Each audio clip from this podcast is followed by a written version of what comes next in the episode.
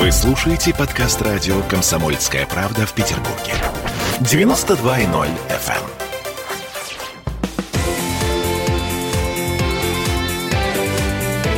Картина недели. Петербург, Петербургское радио «Комсомольская правда». С вами Ольга Маркина. И напротив меня сидит Александр Сергеевич Записоцкий, ректор гуманитарного Санкт-Петербургского университета профсоюзов. Александр Сергеевич, здравствуйте. Здравствуйте. Ну что ж, подведем некоторые итоги уходящей недели. Попробуем. Ну вот начнем, наверное, с а, неприятного. Неприятного, но странного. Итак, санкции. Санкции как ритуал. То есть теперь получается у нас генеральный прокурор Игорь Краснов, глава СКР Александр Бастрыкин, начальник Росгвардии Виктор Золотов, а также Александр Калашников, глава ФСИН. Ну вот никак не смогут позавтракать в Париже, в Майами, держать счета в европейских, американских банках. На мой взгляд, жесточайшие санкции. Ужас, ужас. Ужас. Я даже не знаю, как теперь жить. Так вот я тоже встала с утра и думаю, ну, ну вот как? Вот как теперь строить будущее? Ну, вы Александр знаете, Сергеевич, это все, по-моему, совершенно такая позорная история, поскольку, ну, реально никакие санкции к нам, конечно, применить не могут, э, затрагивающие нашу жизнь. Я не думаю, что Александр Иванович Бастрыкин, так же, как и э, иные названные граждане, они часто ездили за рубеж, проводили там время на западных курортах. Думаю, что вообще не ездили. И у них есть возможность, в общем, вполне полноценно отдыхать в России, как впрочем, сейчас и у многих миллионов россиян. Я вам замечу, что вообще-то у нас зарубежные паспорта может, могут получить э, все практически. Ну, кроме людей, отбывших в местах заключения. Ну и также тех, кто сроки- имеет доступ э, к определенным государственным тайнам. но они все равно паспорта могут получить, они вы- выезжать не могут. То есть паспорта могут получить все, а э, реально получают, э, хотят получить и получают э, примерно 15% нашего населения. В основном жители Москвы, Петербурга. Вот. И все меньше и меньше становится на Западе мест, где реально хочется побывать. Вот я, например, э, какую-то часть своей жизни ну, вот, воспринимал как праздник поездки за рубеж в начале 90-х, потому что я никогда не был за рубежом. У меня была секретность. Я работал в ВУЗе, который, э, вернее, в научно-исследовательском институте, который занимался космическими войнами. Первые поездки это было невероятно необычно, это было невероятно интересно. Потом хотелось объездить мир, посмотреть те острова, эти острова, разные страны. Потом я заметил, что все меньше мне хочется ездить, особенно там куда-то далеко.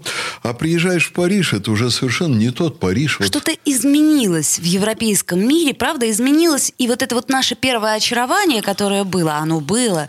Я не знаю, я, например, первый раз, когда приехала в Рим, у меня был просто какой-то такой транс. Я подумала, боже мой, как же Рим похож на Петербург. А потом поняла, нет, не похож.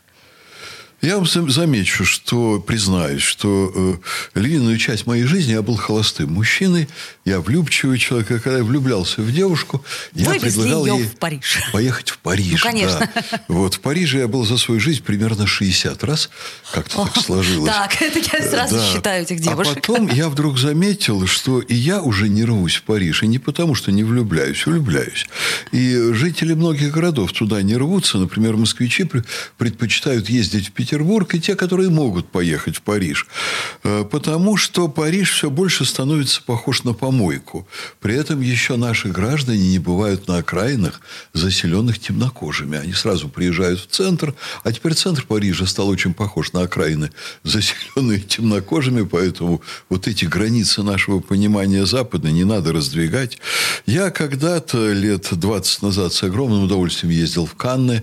Э, Потом я перестал вообще ездить в Канны, не только в дни фестиваля знаменитого Канского, а это город, э, в котором э, вот в центре города очень неприятно находиться, потому что очень специфическая обстановка, перегретая мигрантами. Э, Запад потерял свое очарование. Они вошли в огромный кризис. Я даже не знаю, вошли ли они в него или они падают в него до сих пор. Соединенные Штаты стали производить неприятное впечатление. Там я, конечно, бывал меньше, чем в Париже. Но то же самое, когда я приехал в начале 90-х, Э, это был тоже праздник. Это было столько необычного. Конечно. В культурном плане необычного. А сейчас такое впечатление, что ты посещаешь помойку. Даже когда ты приезжаешь в лучшие города Соединенных Штатов, там у них появились резервации для богатых людей, куда ты не можешь въехать просто так, только по приглашению. Э, ты должен на КПП сказать, куда ты едешь. Вот, вы знаете, есть резервации для американцев э, в странах, где очень высок терроризм.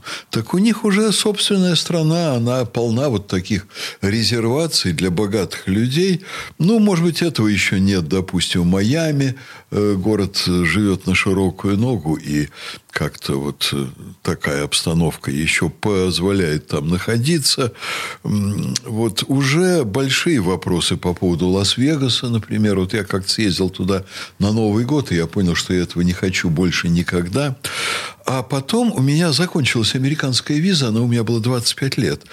Я решил, что я не буду брать новую визу. Вот я просто не буду. Во-первых, унизительно ходить в американское консульство и заполнять там анкеты, в которых писать, в каких социальных сетях ты находишься, чтобы они посмотрели, что ты там пишешь и так далее, и так далее. А во-вторых, ну, нет никакой особенной привлекательности в этом деле. Это что касается поездок. А теперь, что касается экономики, надо сказать, что санкции против нас э, страны объявляют эти санкции на нас практически не действуют.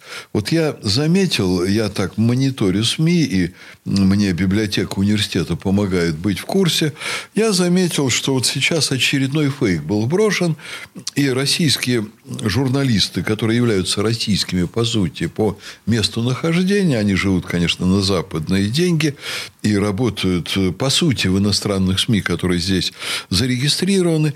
Вот что тут пишут э, наемники Госдепартамента. Санкции сделали России больно. Исследования американскими экономистами 500 российских компаний, затронутых санкциями, говорит, что их потери составили около 95 миллиардов долларов или 4,2 до санкционного российского ВВТ. Ну и так и так. далее, и так далее. А в целом мы потеряли 8% до санкционного ВВП. Ну, это для дураков. Хорошо, подождите, Александр Сергеевич, как на самом деле обстоит дело? Насколько я понимаю, э, российская элита действительно пострадала. Ведь у многих э, в западных банках заморожены какие-то крупные суммы денег. А вы знаете, ну, не будь дураком, не пострадаешь. То Все, есть что я могу в разных сказать. корзинах эти, яйца? Эти люди, да, значит, а в разных корзинах яйца, а потом, как тут пошутил по телевидению один товарищ, остались без яиц. Да. Да.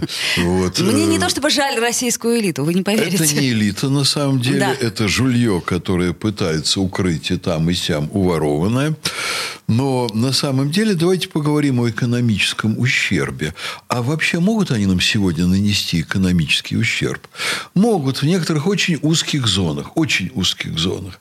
И мы чрезвычайно заинтересованы в том, чтобы они нам этот ущерб нанесли. Вот в этом и есть ключ. Я тоже так считаю. Я считаю, что... А... Э, чем, тем скорее, так сказать, мы начнем производить свои товары. Да, конечно, господи, у нас тут был целый сонм великих мыслителей, в кавычках, современности, которые, между прочим, некоторые из них были министрами экономического развития, они сейчас остались только на других должностях. Они говорили, а нам вообще ничего своего производить не надо, а давайте мы просто будем туда, на Запад, гнать нефть и газ, и мы все замечательные товары отсюда получим. Скажем, в Петербурге исчез потрясающий уни... институт научно-исследовательский, просто растворился в никуда. Один из лучших в мире, единственный в стране, который занимался титаном титаном. Понимаете, производством нужных для нас изделий из титана. А потом вдруг обнаружилось, что у нас не самое хорошее оборудование для освоения арктических шельфов. Ну, знаете, господа, надо всего несколько лет, от трех до пяти, чтобы догнать и перегнать Запад, если вы занимаетесь при наличии вот наших специалистов, всерьез выделяете деньги. Три-пять лет, и у нас появляется собственное оборудование для шельфов. А я спрошу, а куда делась электросила? Которая занимала большие очень площади в центре почти Петербурга. Ну, надо сказать, И- что электросила до сих пор работает, просто э, хотелось бы, чтобы она возродилась. А давайте мы узнаем, что она производит. Поэтому мы обнаружим сразу, что работает она совершенно не так. Она оказалась э, под, э, так сказать, властью германских корпораций, немецких корпораций, которые, конечно, хотят по всему миру продавать свои турбины, свое оборудование и так далее. Да, есть вот такие вещи, которые мы сегодня сами произвести не можем. Вот я, например, с интересом узнаю у специалистов, как мы закупаем западные станки через пять стран, потому что мы не можем изготовить вал для атомной подводной субмарины. Нет такого станка. Вот возим оттуда. Раньше делали сами и работали очень хорошо. Давайте снова делать сами. Что за безобразие? Почему мы уходим из таких очень важных для нас отраслей? Вот, э, понимаете, Германия сейчас ус- устраивает жуткие провокации против нас. Значит, мы отправили туда э, уголовника Навального. Они его якобы лечили, возили, возили на машинах Бундесфера, изобрели там фейковые у него химические отравления, по которым они никакие документы показать не могут. А теперь э, на нас накладывают санкции. Ну, извините, мы их 30 лет сюда приглашали. Мы их приглашали с их станкостроением, с их фирмами и так далее. Ну, давайте мы закроем для них сегодня двери и будем развивать все свое. Но это выход. Это действительно выход. Единственное, почему мы с Александром Сергеевичем Записоцким скучаем, это по сыру. А, ну, а сейчас мы сделаем паузу, после которой вернемся в эфир. Картина недели.